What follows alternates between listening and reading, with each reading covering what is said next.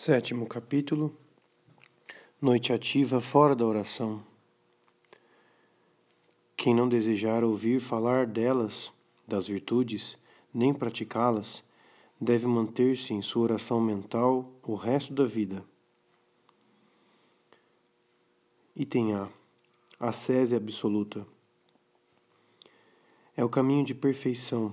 Seguindo sua exposição sobre as virtudes necessárias ao contemplativo, que Santa Teresa faz tal advertência desta forma enérgica, quase rude, sem desapego, sem humildade, sem o dom de si realizados de uma forma absoluta, Deus não concede a graça da contemplação.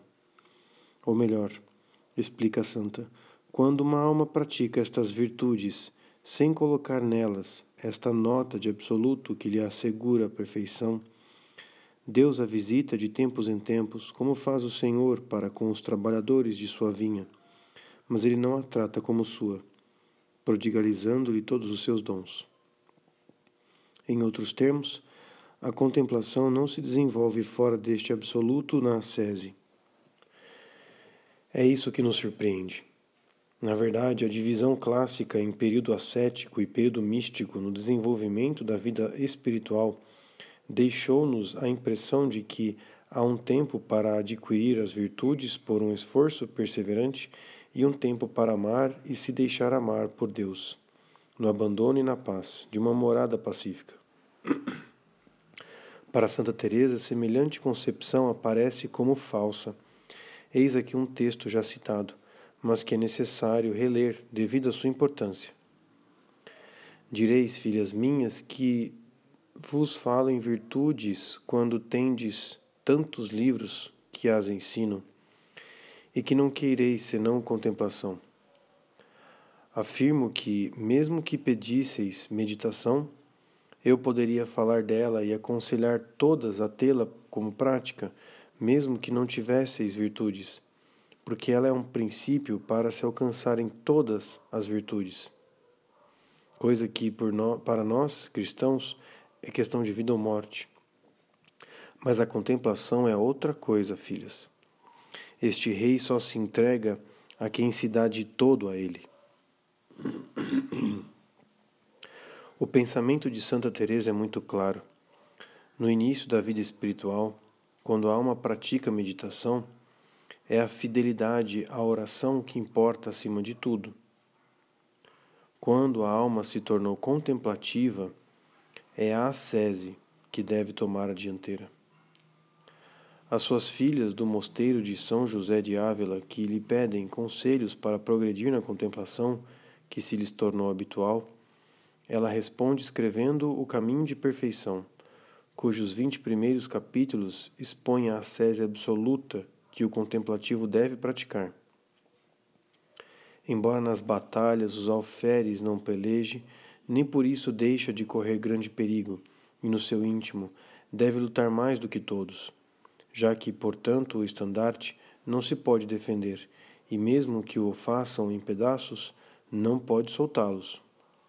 Assim, os contemplativos devem levar erguida a bandeira da humildade e sofrer todos os golpes sem dar nenhum, porque o seu ofício é padecer como cristão, levantar bem alta a cruz, não a deixar cair, sair das mãos por mais perigos que se vejam. Não devem eles dar mostras de fraqueza no sofrimento, pois para suportá-lo receberam este honroso ofício. Não interpretemos esta comparação no sentido de uma sese feita unicamente de passividade dolorosa. Trata-se muito mais de uma sese ativa como a prova da exposição sobre as virtudes que Santa Teresa apresentou nas páginas antecedentes. Mal temos necessidade de indicar que a mesma afirmação se encontra sob a pena do doutor místico do Carmelo.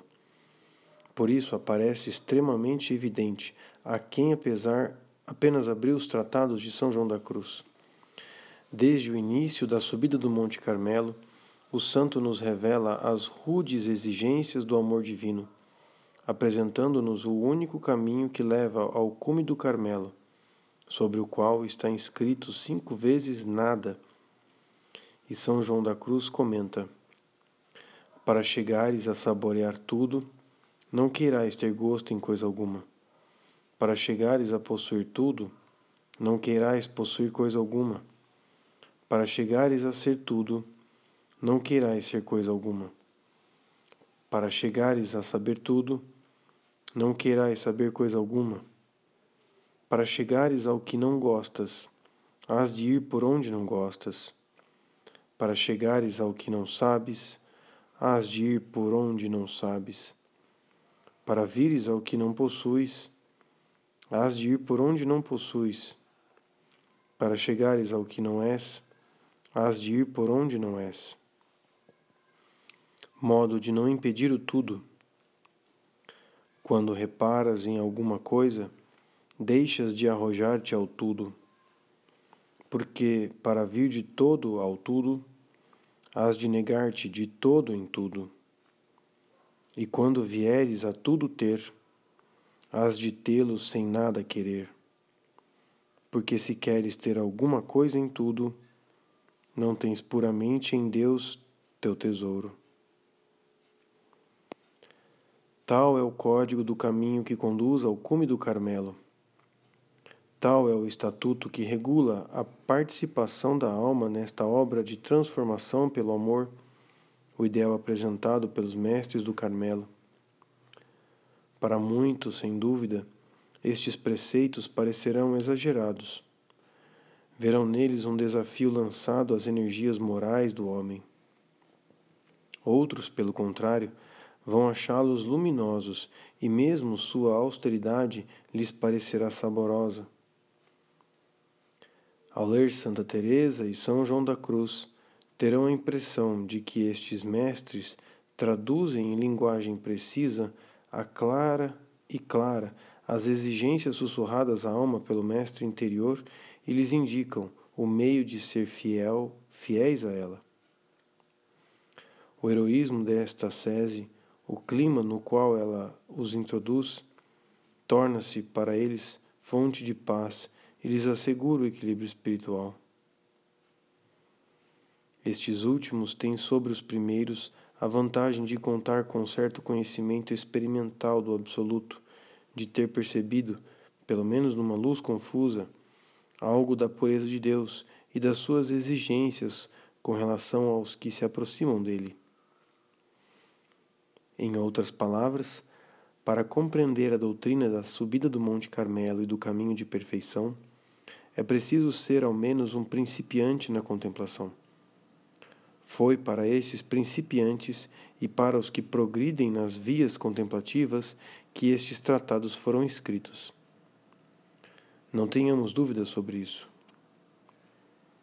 Os preceitos absolutos que encontramos neles são a consequência rigorosamente lógica da oposição radical que existe entre Deus e o pecado, entre a graça e as más tendências, entre o espírito e a carne.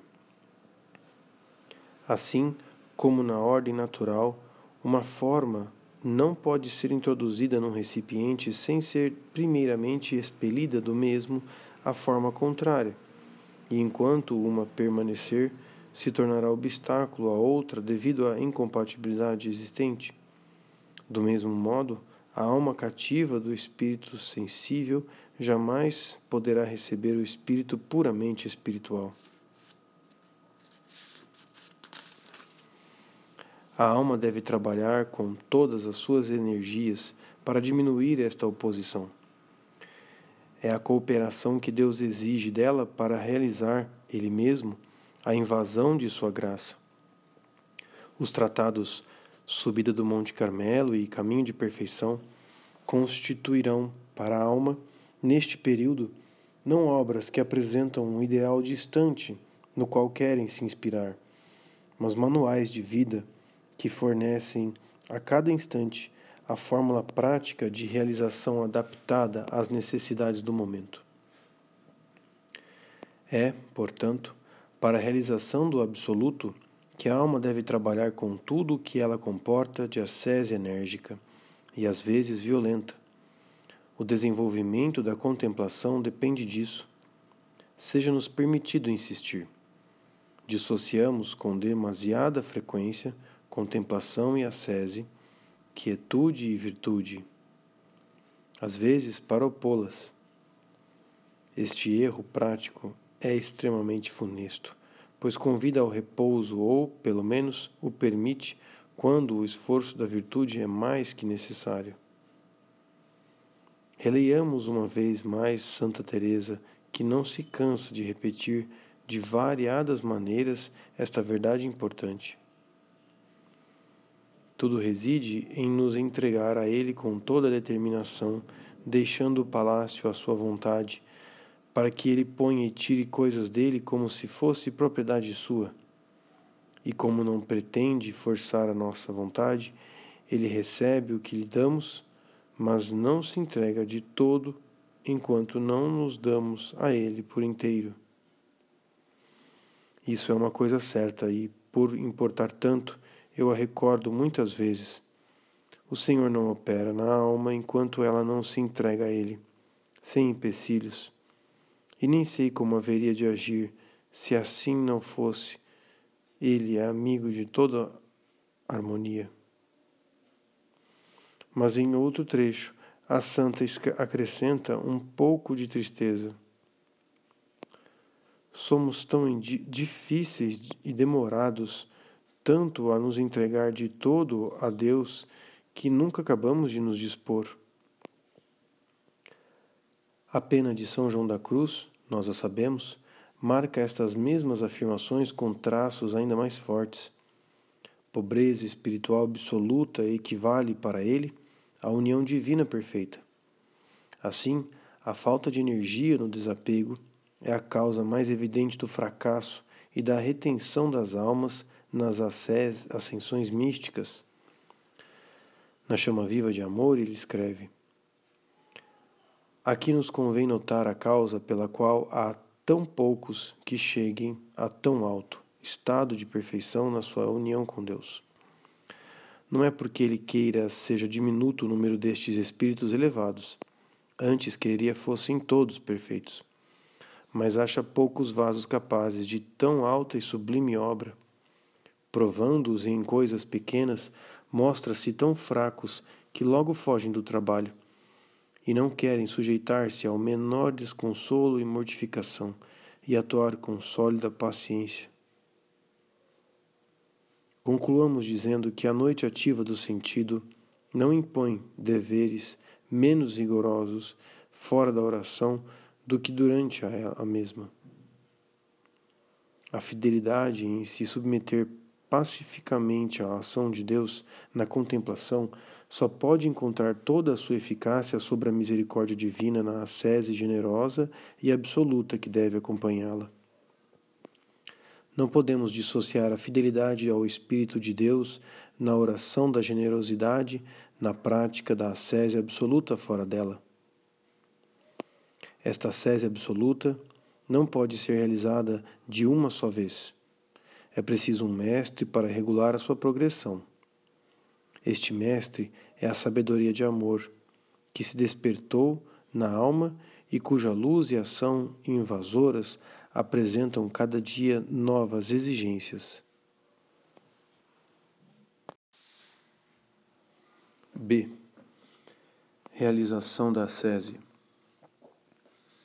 É acertado o passo com o passo de Deus que a generosidade da alma encontrará a ascese necessária nesta noite do sentido.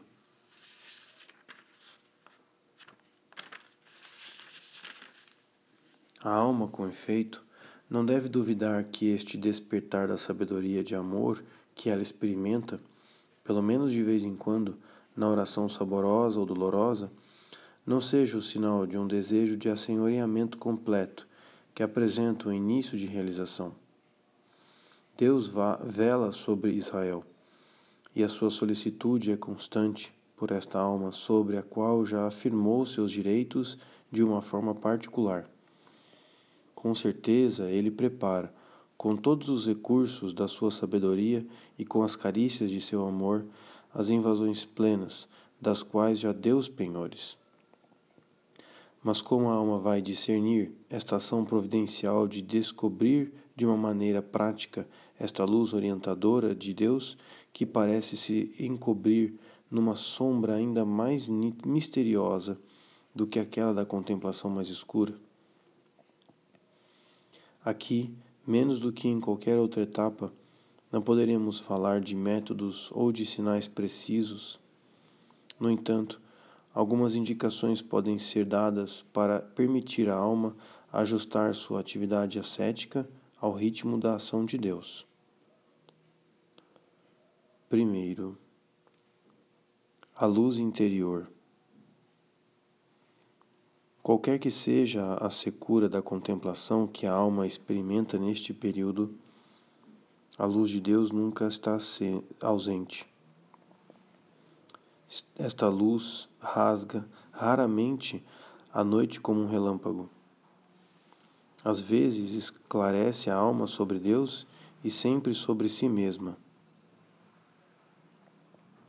Semelhante a um veículo cujos possantes faróis iluminam o caminho, ou melhor ainda, semelhante a um astro luminoso que ilumina ele mesmo o seu trajeto, Deus, na sua invasão, projeta fachos luminosos que destacam de uma forma impressionante os obstáculos que se levantam em seu caminho e que descobrem até mesmo os meios para facilitar seu progresso.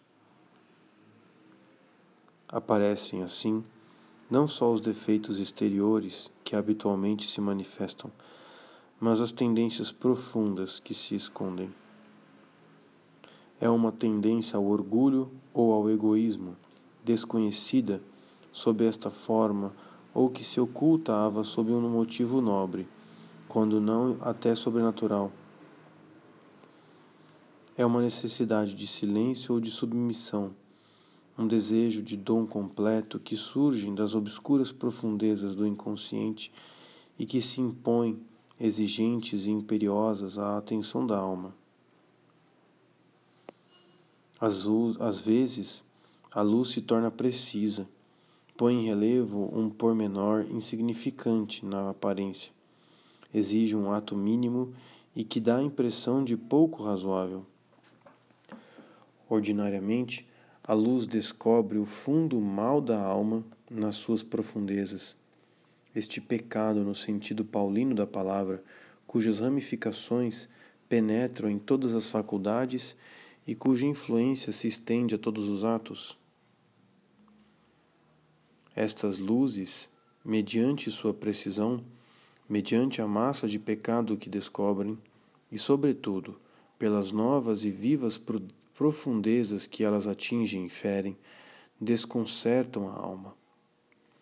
Acontece que ela bem gostaria de se esquivar às suas exigências, e quando se decide a segui-las, pergunta-se a, a si mesma até que ponto ela o pode e o deve fazer.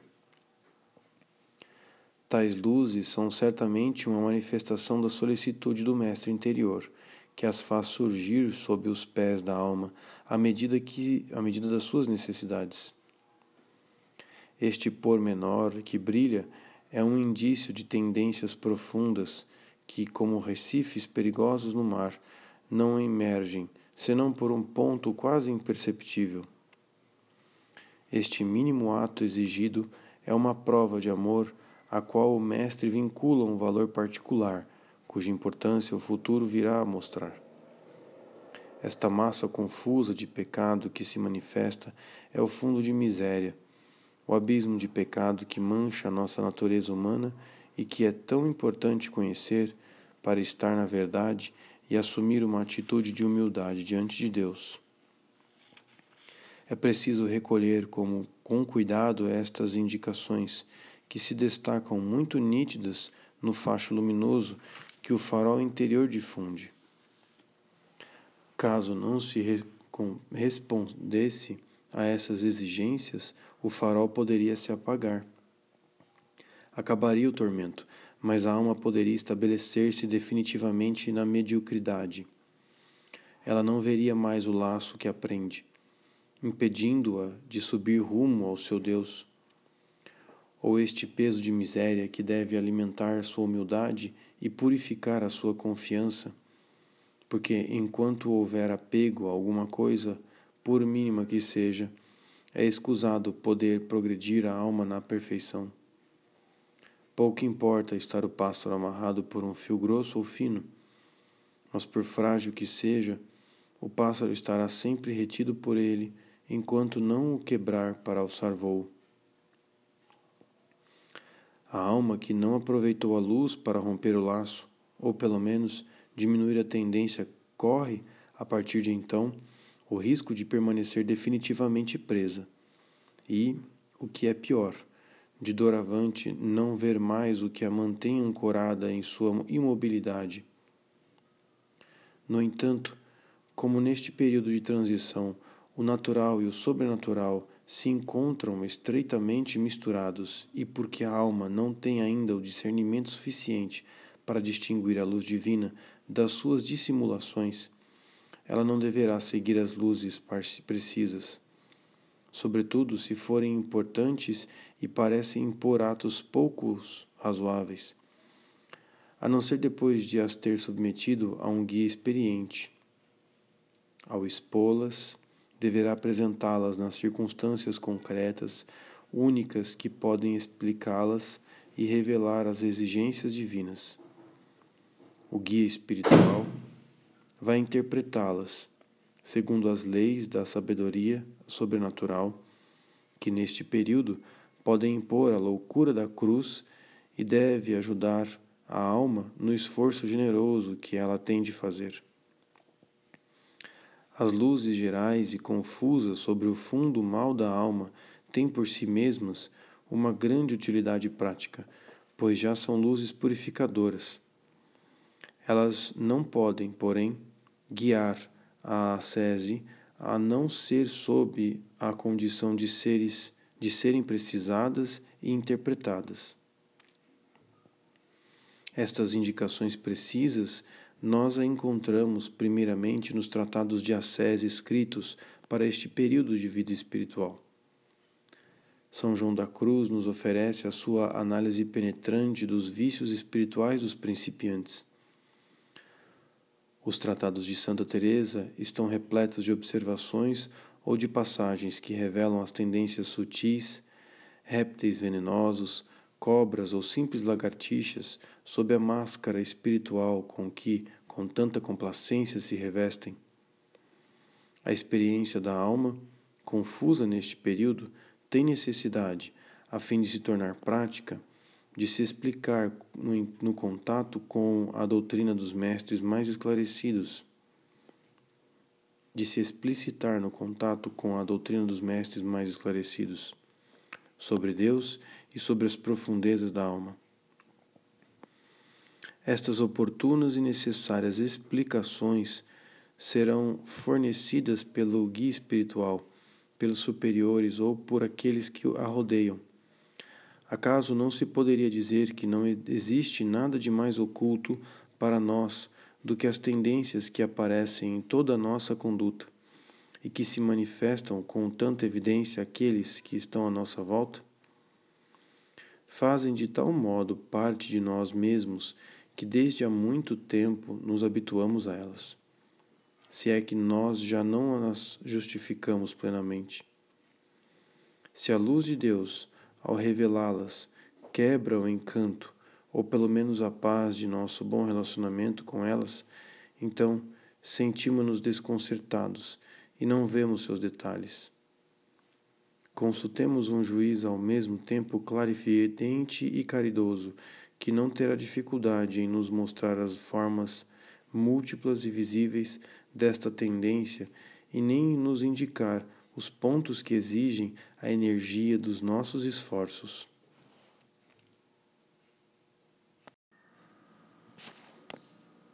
Segundo, os acontecimentos providenciais. De uma forma mais precisa e mais segura que as luzes interiores, os acontecimentos providenciais determinam o dever da alma neste período e esclarecem seu caminho na realização do absoluto. A ação da providência se estende a tudo, e não que diz respeito aos homens. Ele busca, ela busca uma meta única, que é a edificação do corpo místico de Cristo, e por consequência, a santificação dos eleitos que são os seus membros. Causas necessárias ou causas livres são, nas mãos da sabedoria divina, instrumentos de cujo poder, boa vontade ou ódio ela se serve com uma arte soberana e delicada para a realização da sua grande obra. Como duvidar que esta sabedoria não envolve com uma solicitude especialíssima as almas que chamou, que justificou, ou sobre as quais afirma, mediante intervenções experimentadas, o seu particular desígnio de santificação e de consumação na unidade? Sereis odiados de todos por causa do meu nome, mas nenhum só cabelo de vossa cabeça se perderá. Dizia Jesus aos apóstolos, Lucas 21, 17 a 18. Não é a todos os privilegiados da escolha divina que se aplica esta palavra do Senhor de todas as coisas? Na verdade, poderia ele deixar ao acaso os acontecimentos que atingem essa alma e que dificultariam a sua obra de santificação nelas? A afirmação muito clara do apóstolo responde a esta pergunta. E nós sabemos que Deus coopera em tudo para o bem daqueles que o amam, aqueles que são chamados segundo o seu desígnio. Romanos 8, 28.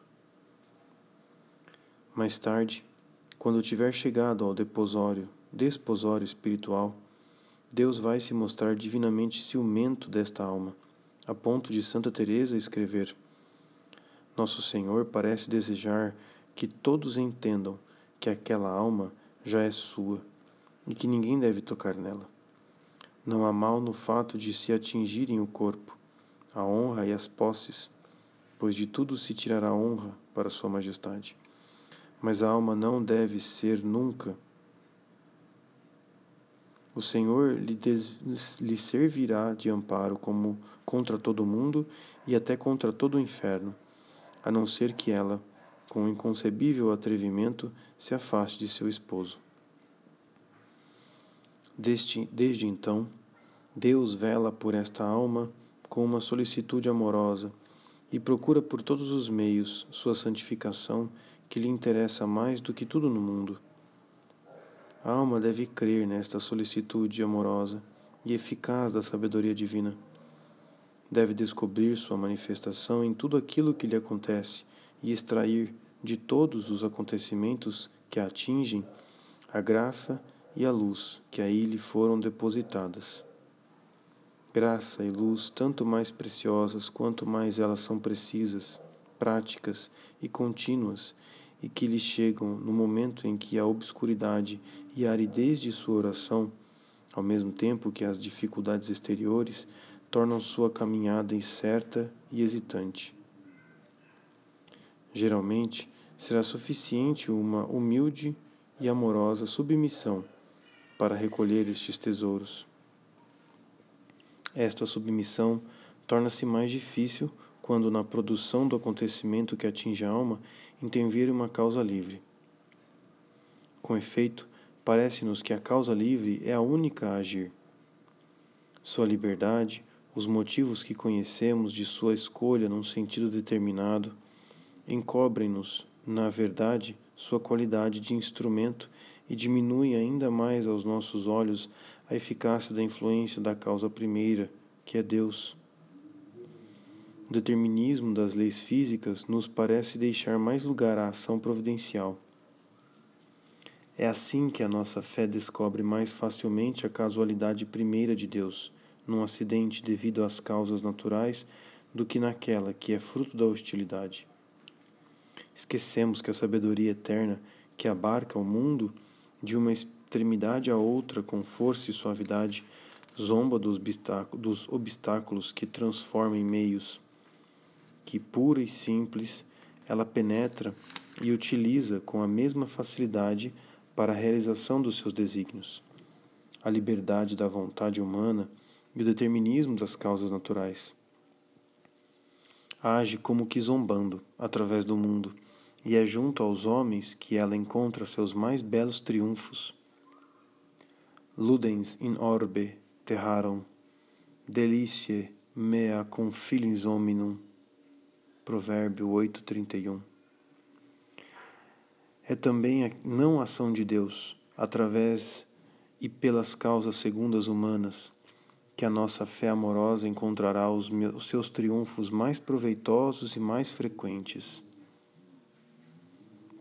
Dentro da mesma ordem prática, sublinhemos que no período da vida espiritual em que nos encontramos, a fé deve estar mais desperta no âmbito das situações providenciais do que no âmbito dos acontecimentos. Um acontecimento passa e sua influência ordinariamente é limitada. Uma situação, hipoteticamente, permanece e impõe-se ela é para nós uma fonte mais abundante de luz e de graça para a realização do desígnio de Deus. O ambiente familiar no qual fomos educados, a educação recebida, esta qualidade natural, aquela deficiência física ou moral, uma impotência habitual, podem determinar a vocação de uma alma e trazer-lhe graças eficazes de santidade. A providência cria adapta, modifica estas situações segundo as necessidades daqueles que ama, para conceber, conceder a graça necessária ou impor suas exigências de uma maneira clara, algumas vezes imperiosa. Ao lermos as vidas dos santos, poderíamos pensar que eles são o fruto do seu ambiente ou das situações que vivem. Na realidade, é Deus que faz seus santos e que, amorosa e progressivamente, para recompensar a fidelidade deles, os impele ao heroísmo, a fim de fazer jorrar de suas almas os gritos e os movimentos que os liberam para atingir os vértices. Tobias foi provado porque foi fiel. Da alma de Jó, também ele provado por causa da sua fidelidade, remonta à pacífica e resignada aceitação. O Senhor o deu, o Senhor o tirou. Bendito seja o nome do Senhor. Jó, capítulo 1, versículo 21. Deus tortura admiravelmente seus santos, como constatam os teólogos carmelitas de Salamanca. São esses tormentos admiráveis, produzidos pela luz divina em suas almas e as situações que tiveram que sofrer, que lhes asseguram sua santidade. Que a nossa admiração por eles seja menos racional e que, ultrapassando as causas segundas, como eles mesmos o fizeram, vá até a causa primeira, que os quais eficaz, que os quis eficazmente santos e proporcionou-lhes os meios necessários para a sua fidelidade. Existem obras excelentes que falam das vantagens e riquezas espirituais deste abandono à providência que dirige tudo para o bem daqueles que o amam. No entanto, trata-se de um problema prático ao qual elas não dão a solução e que se coloca de uma maneira mais aguda nestas quartas moradas, período de transição durante o qual o sobrenatural e o natural se encontram estreitamente misturados e a ação divina intermitente e incompleta dá lugar à atividade das faculdades e até à iniciativa pessoal. Este problema prático é: em que medida é preciso se abandonar e em que medida é preciso agir? Devemos aceitar pacificamente os acontecimentos ou devemos reagir a eles e mesmo tentar modificá-los? Trata-se de um problema que aquele que experimentou ao mesmo tempo o alcance dos acontecimentos providenciais sobre sua alma e a eficácia de sua ação pessoal não pode deixar de se colocar, e às vezes com certa inquietação. Não vemos Santa Teresinha do Menino Jesus, embora nas regiões mais elevadas e tão firme em sua doutrina da infância espiritual e do abandono, vítima também ela de inquietações. Perguntar, neste sonho tão consolador, do fim da sua vida e a celeste visitante. Minha madre, dizei-me ainda se o bom Deus não me pede alguma coisa a mais que minhas pobres e pequenas ações e meus desejos. No plano da ação, encontramos as obscuridades que constituem o sofrimento da oração. Com efeito, não é necessário que a noite envolva a vontade, tal como ela envolveu a inteligência? Tanto uma como outra devem deixar o mundo dos sentidos. A obscuridade que encontram aí e que é um sinal de purificação é destinada providencialmente a orientá-las rumo a uma luz mais elevada e mais simples. Parece-nos que procuraríamos em vão, neste período, resolver especulativamente este problema do abandono e da atividade. A alma deve se resignar à obscuridade e não procurar provisões de luz para sua caminhada na região a que se achegue e onde não há caminhos. Mas, em compensação, a luz para cada uma de suas iniciativas e de suas atitudes brilhará geralmente no momento desejado e pelos meios que indicamos precedentemente. Quando eu vos enviei, perguntava o Mestre a seus apóstolos, sem bolsa, nem alforge, nem sandálias, faltou-vos alguma coisa? Nada, responderam. Lucas 22, 35 esta é a situação da alma e esta poderia ser sua resposta, sob o ponto de vista espiritual. Porque então haveria de se preocupar com provisões para o, caminho, para o caminho ou com os princípios que conciliaram, conciliariam sua dupla obrigação de abandono e atividade. Um problema mais particular vem lhe atormentar e às vezes inquietá-la em sua obediência. Sucede que os acontecimentos exteriores ou as ordens dos superiores são nitidamente contrárias às suas inclinações ou impedem a realização de luzes interiores claras. É assim que uma alma sente uma necessidade profunda de silêncio e de recolhimento, na verdade, indispensáveis ao progresso da sua vida de oração. E vê-se obrigada, em virtude dos acontecimentos ou por ordem dos superiores, a uma atividade transbordante e cheia de preocupações. O que deve fazer e a qual das duas manifestações da vontade divina deve obedecer? Sem hesitar, respondemos: estas duas manifestações da vontade divina são ambas autênticas. A alma deve obedecer às duas. Com efeito, habitualmente, elas não são contraditórias e o Espírito de Deus não manifesta suas vontades em sentidos diferentes, a não ser para obrigar a alma a uma feliz conciliação, a uma sábia dosagem que é verdadeiramente a sua vontade. Não vemos em todos os carros os freios cuja força está prudentemente regulada por aquela do próprio motor? Assim também Deus, ao dar um atrativo interior, regula-lhe sabiamente a realização por meio dos acontecimentos exteriores e das ordens dos superiores.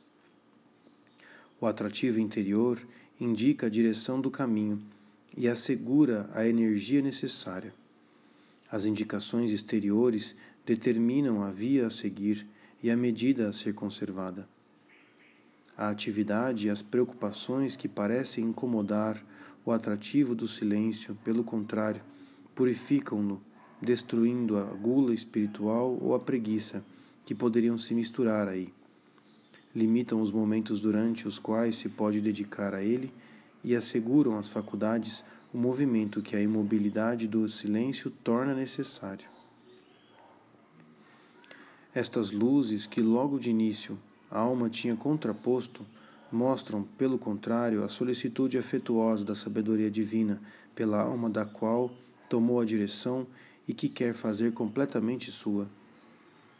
Se acontecesse, no entanto, que em determinadas circunstâncias a ordem do superior ou dos acontecimentos fossem totalmente contrárias a um atrativo interior ou a uma inspiração precisa, a alma, depois de ter dado a conhecer e, se possível, ter controlado o seu estado, deveria obedecer sem hesitar às indicações exteriores, como aquelas que no momento lhe trazem da maneira mais autêntica a vontade de Deus.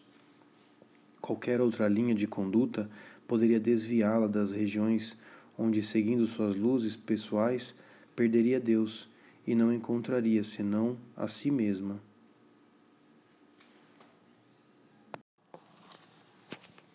Terceiro, a prudência. As duas diretrizes que acabam de ser dadas têm em vista colocar a alma sob a direção da sabedoria, que fixará os modos e a progressão da ascese a ser feita neste período. Eis, contudo, que Santa Teresa nos recorda para este período a necessidade de uma prudência guiada pela razão e esclarecida pela fé. Muitas razões fazem dela um dever. Em primeiro lugar, a novidade destas regiões onde a alma chegou e a maneira de agir que lhe é imposta. As tendências que, mortificadas no plano exterior, manifestam-se vivas no plano espiritual. A confiança presunçosa que as graças recebidas e a impressão de força que elas deixam podem alimentar. Finalmente, o demônio, cuja ação encontra nestas circunstâncias condições particularmente favoráveis. Ele sabe que deve esforçar-se para capturar as almas neste período obscuro da passagem do sentido ao espírito sob pena de vê-las escapar definitivamente à sua ação e de lhe arrebatarem muitas almas. Segue uma advertência de Santa Teresa. Insisto tanto no aviso de evitar as ocasiões de pecado, porque o demônio tenta muito mais uma alma destas do que várias outras a quem o Senhor não tenha concedido essas graças.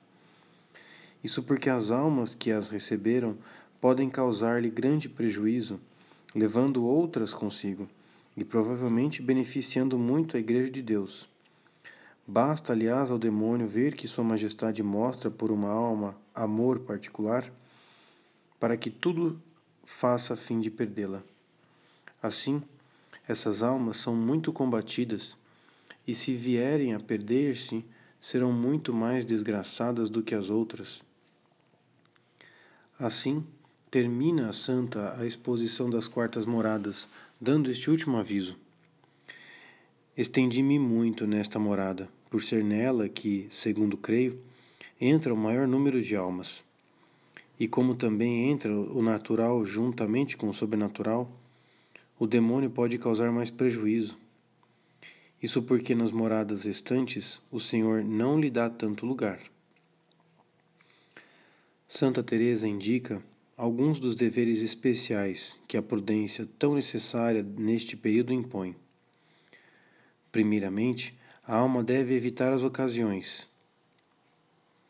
O sentido de sua força, o conhecimento das graças recebidas poderiam levá-la a negligenciar as preocupações até então tomadas contra a sua fraqueza. Insisto num aviso a quem se encontrar neste estado. Evite muitíssimo as ocasiões de ofender a Deus. É que, neste ponto, a alma ainda não está formada. Que se pode esperar senão a morte, se se afasta do peito da mãe uma criança que começa a mamar? Eis aqui algo muito bendito e que coloca este contemplativo que goza de uma oração de quietude no seu lugar de principiante. Estas ocasiões a serem evitadas são não somente as ocasiões de pecado, mas, sobretudo, aquelas que poderiam afastá-la da oração. Tenho grande temor de que isso aconteça a quem, tendo recebido de graça, de Deus essa graça, se afastar da oração, a não ser por motivo muito grave e que se volte a ela de imediato. Caso contrário, a alma irá de mal a pior. Muito há que temer neste caso. Conheço algumas pessoas que me causam grande lástima. Elas exemplificam o que digo. Afastaram-se daquele que, com tanto amor, queria dar-lhe sua amizade, mostrando por obras. A perseverança que Santa Teresa recomendou tantas vezes, especialmente no caminho de perfeição e livro da vida, como condição garantida de sucesso na oração, deve ser recomendada de uma maneira especial neste período, não só por causa das dificuldades da oração em si, mas ainda mais por causa das solicitações exteriores das quais a alma é objeto. Solicitações que respondem com muita frequência a uma necessidade de apostolado que se desperta e que constituem um verdadeiro perigo para o contemplativo. Ordinariamente, as primeiras graças contemplativas transparecem e podem suscitar certa admiração. Por outro lado, a alma sente a necessidade de dar aos outros as riquezas que lhe parecem transbordantes. Não é este o movimento normal da caridade? Escutemos a nossa sábia mestra sobre esse ponto. Outra tentação, muito comum nos que começam a saborear o sossego e a ver o quanto ganham com ele, é o desejo de que todos sejam espirituais. Não é ruim desejá-lo, mas lutar por isso pode não ser bom, e não se não se tiver muita sagacidade e discrição para agir de uma maneira que não dê a impressão de que se pretende ensinar. Quem quiser fazer algum bem nesse aspecto deve fortalecer muito as suas virtudes, para não causar tentação aos outros. Isso aconteceu comigo quando eu procurava que outras pessoas fizessem oração.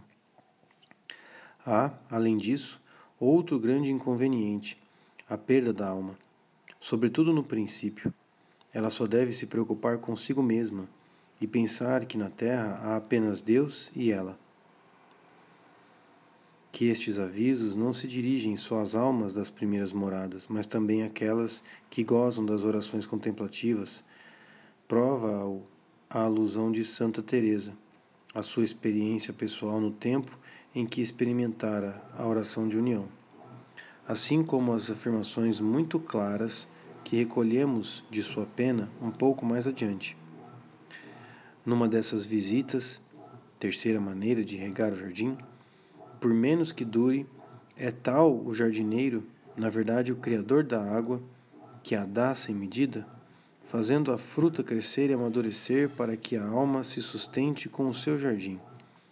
Mas ele não lhe permite repartir os frutos, até que a alma esteja tão forte com o que comeu que não gaste as frutas todas, apenas provando-as e dando-as aos outros o que não lhe traria proveito nem pagamento daqueles a quem os der, mas que as conserve e não se ponha a dar de comer do seu próprio alimento, ficando talvez a morrer de fome. A terceira maneira de regar, da qual Santa Teresa nos fala nesta passagem e que não dá o direito de pensar em um apostolado pessoal, é o sono das potências, superior à simples oração da quietude. Notemos, porém, que a santa se refere a pessoas que não são sacerdotes e que não têm uma função de apostolado, e por consequência, que não podem agir sobre o próprio senão pela transbordar de sua plenitude divina pessoal. Quando a alma chega ao quarto grau de oração, portanto, a oração de união, pode, pode começar a doar, sem prejuízo para si suas riquezas. Ela entende com clareza que o fruto não é seu e que já pode começar a reparti-lo sem que lhe faça falta. Ela começa a se mostrar como a alma que guarda tesouros do céu e a ter desejos de reparti-los com outros, suplicando a Deus que não seja ela a única bastada. Ela passa a beneficiar os que lhe são próximos sem o saber e sem nenhum esforço pessoal.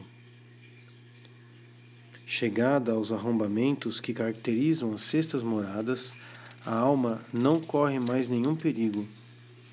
Estes perigos do mundo lhe são, pelo contrário, proveitosos, porque ocasiões de vitória. Ela olha para os de baixo como quem está a salvo.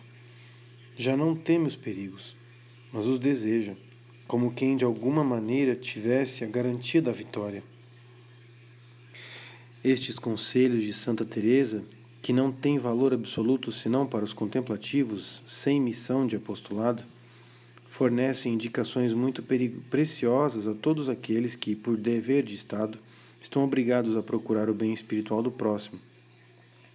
Mostram a, seus a esses últimos como, nestes primeiros períodos de fervor transbordante, devem proteger cuidadosamente a própria união com Deus, ainda que, há, ainda que já enriquecida de graças contemplativas, contra uma atividade excessiva de apostolado e contra os perigos que acompanham seu exercício. Há nesta necessidade de postulado uma certa presunção que procede do sentimento das riquezas recebidas, ou melhor, da comunicação feita aos sentidos, da graça espiritual. Nestas preocupações sensíveis do espiritual se enxertam outros perigos ainda mais graves, que poderão ser estudados de maneira mais completa com São João da Cruz no começo da Noite do Espírito.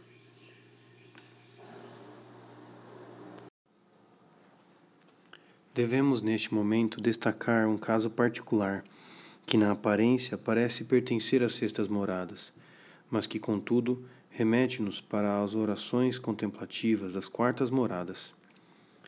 A propósito, justamente das quartas moradas é que Santa Teresa o descreve de modo bem extenso. Para um perigo vos quero alertar, ainda que já o tenha feito em outra parte aquele em que vi cair pessoas de oração, em especial mulheres. Algumas há que, sendo fracas de compleição, por causa de muita penitência, oração e frequentes vigílias, ou mesmo sem isso, tendo algum regalo espiritual, sujeita-lhes a própria natureza como sentem algum contentamento interior e um desfalecimento exterior ou fraqueza quando há o sono chamado espiritual, que é uma graça superior às mencionadas, parece-lhes que tudo é a mesma coisa e deixam-se embevecer. E quanto mais se entregam a isso, tanto mais se embevecem, porque a natureza vai se enfraquecendo mais, e em sua opinião isso constitui um arrombo eu, de minha parte, o chamo de pasmaceira, pois não se trata senão de perda de tempo e de saúde. A certa pessoa lhe acontecia de ficar nesse estado oito horas.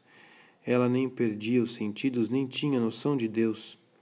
Mantinha em engano o confessor e muitos outros, bem como a si mesma, embora involuntariamente. Mas houve quem a entendesse. Mandaram-na comer, dormir e não fazer tanta penitência. Com isso desapareceu tudo. Creio de fato que o demônio se esforçava aí para tirar algum lucro, tendo chegado a consegui-lo em alguma medida.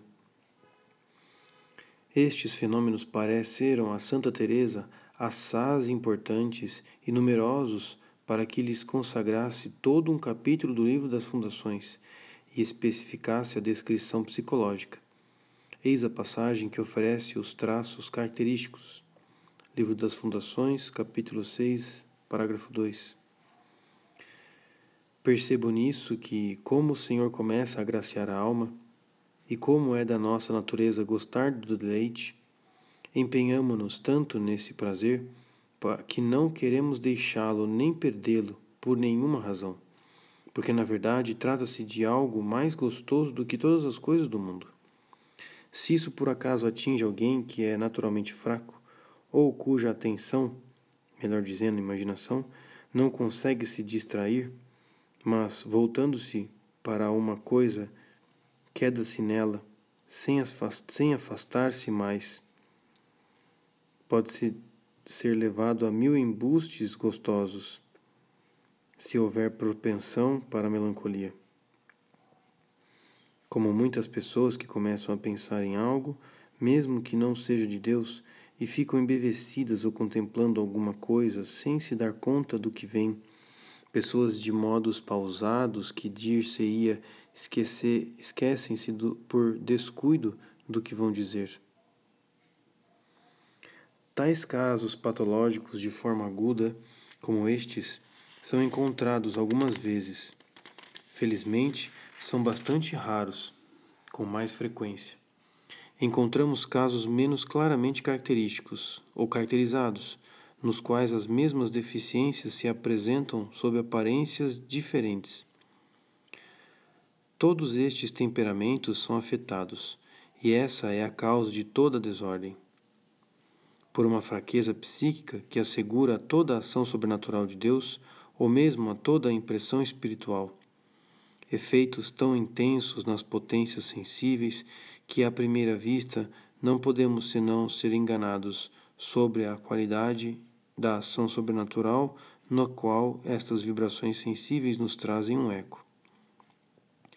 Houve um simples recolhimento passivo, e eis que a alma desfalece como se tivesse sido arrebatada num êxtase, com suspensão das potências.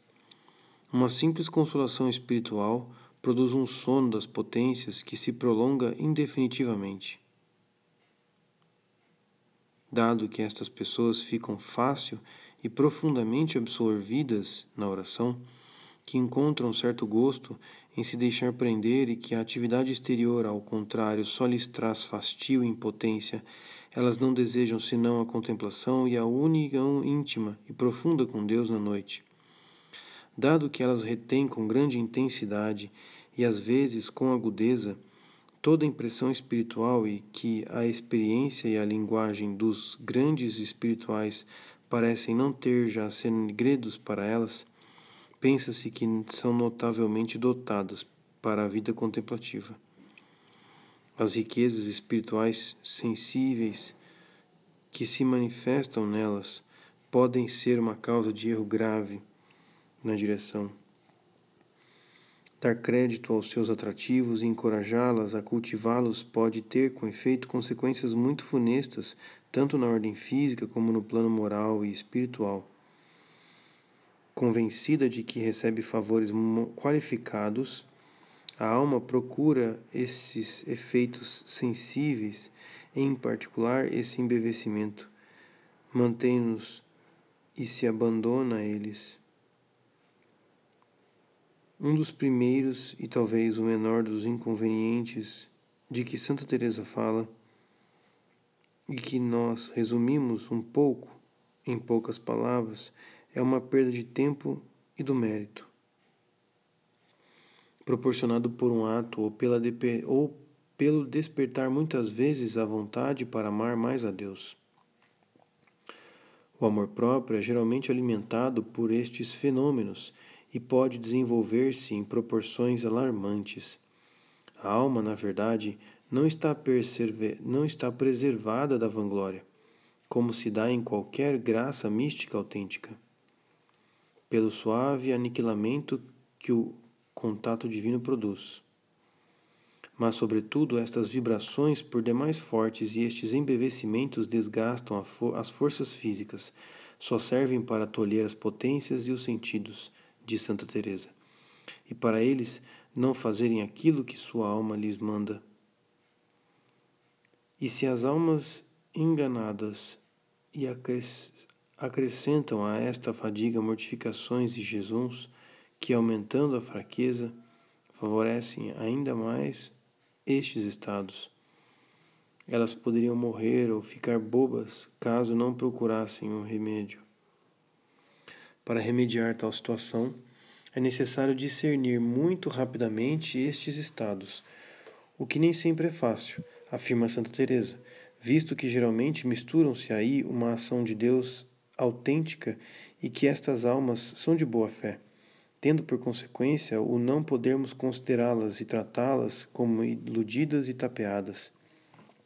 E como, por outro lado, esta fraqueza psíquica e o nervosismo que a acompanha proporcionam com frequência aos dons naturais e às qualidades morais das pessoas que afetam certo brilho exterior, muito sedutor, compreende-se que uma prudência normal não consegue ser suficiente para desvelar estes casos nas suas primeiras manifestações e que se faça necessário um dom particular, esclarecido pela experiência. Contudo, Santa Teresa dá certos sinais que podem facilitar a sondagem. Não é possível resistir à força do verdadeiro arrombamento, enquanto que, com um pouco de energia, pode-se deter os efeitos deste embevecimento. No verdadeiro arrombamento, a força divina não se exerce senão durante um tempo bem curto, embora seus efeitos possam se prolongar por certo tempo. O embevecimento, pelo contrário, prolonga-se habitualmente por um longo tempo, porque a alma se abandona a ele. O sinal mais autêntico é que o verdadeiro arrombamento produz grandes efeitos de virtude e especialmente da humildade. O embevecimento, pelo contrário, paralisa e é como se não tivesse acontecido. O que ele faz é cansar o corpo. Tratamos deste caso a propósito da ascese fora da oração, pois é a esta ascese que concernem os remédios eficazes para preveni-lo ou deter o seu desenvolvimento. Devemos afastar, com efeito, estes temperamentos de toda a vida contemplativa. É o papel de Marta, que lhes convém, quaisquer que sejam seus atrativos e mesmo suas aparências, aptidões para o papel de Maria. Se estas pessoas já estivessem comprometidas nesta vida, é necessário reduzir o tempo cons consagrado à oração e até afastá-las completamente pela durante dela durante certos períodos e assegurar-lhes cons constantemente a diversão exterior do trabalho. Também se suprimirá as mortificações que as enfraquecem e se fortificará o corpo mediante um repouso apropriado e uma alimentação mais abundante, escreve Santa Teresa. A certa pessoa lhe acontecia de ficar nesse estado oito horas. Ela nem perdia os sentidos nem tinha noção de Deus mas houve quem a entendesse. Mandaram-na comer, dormir e não fazer tanta penitência. Com isso desapareceu tudo. Estes conselhos de moderação parecem nos distanciar, se é que não parecem estar em contradição, da realização enérgica do absoluto que reconhecemos indispensável para o desenvolvimento da ação de Deus na alma neste período. E, todavia, é justamente a renúncia absoluta que se impõe a esta alma, privando-a dos sabores da oração tão cativantes e fazendo-a caminhar contra seus atrativos, que tão naturalmente chama de divinos e de manifestação certa da vontade de Deus. Essa forma de renúncia nos deixa entrever como podem ser variadas as exigências de Deus nos seus primeiros influxos. A prudência que o diretor espiritual deve ter para determiná-las e a docilidade necessária à alma para realizá-las.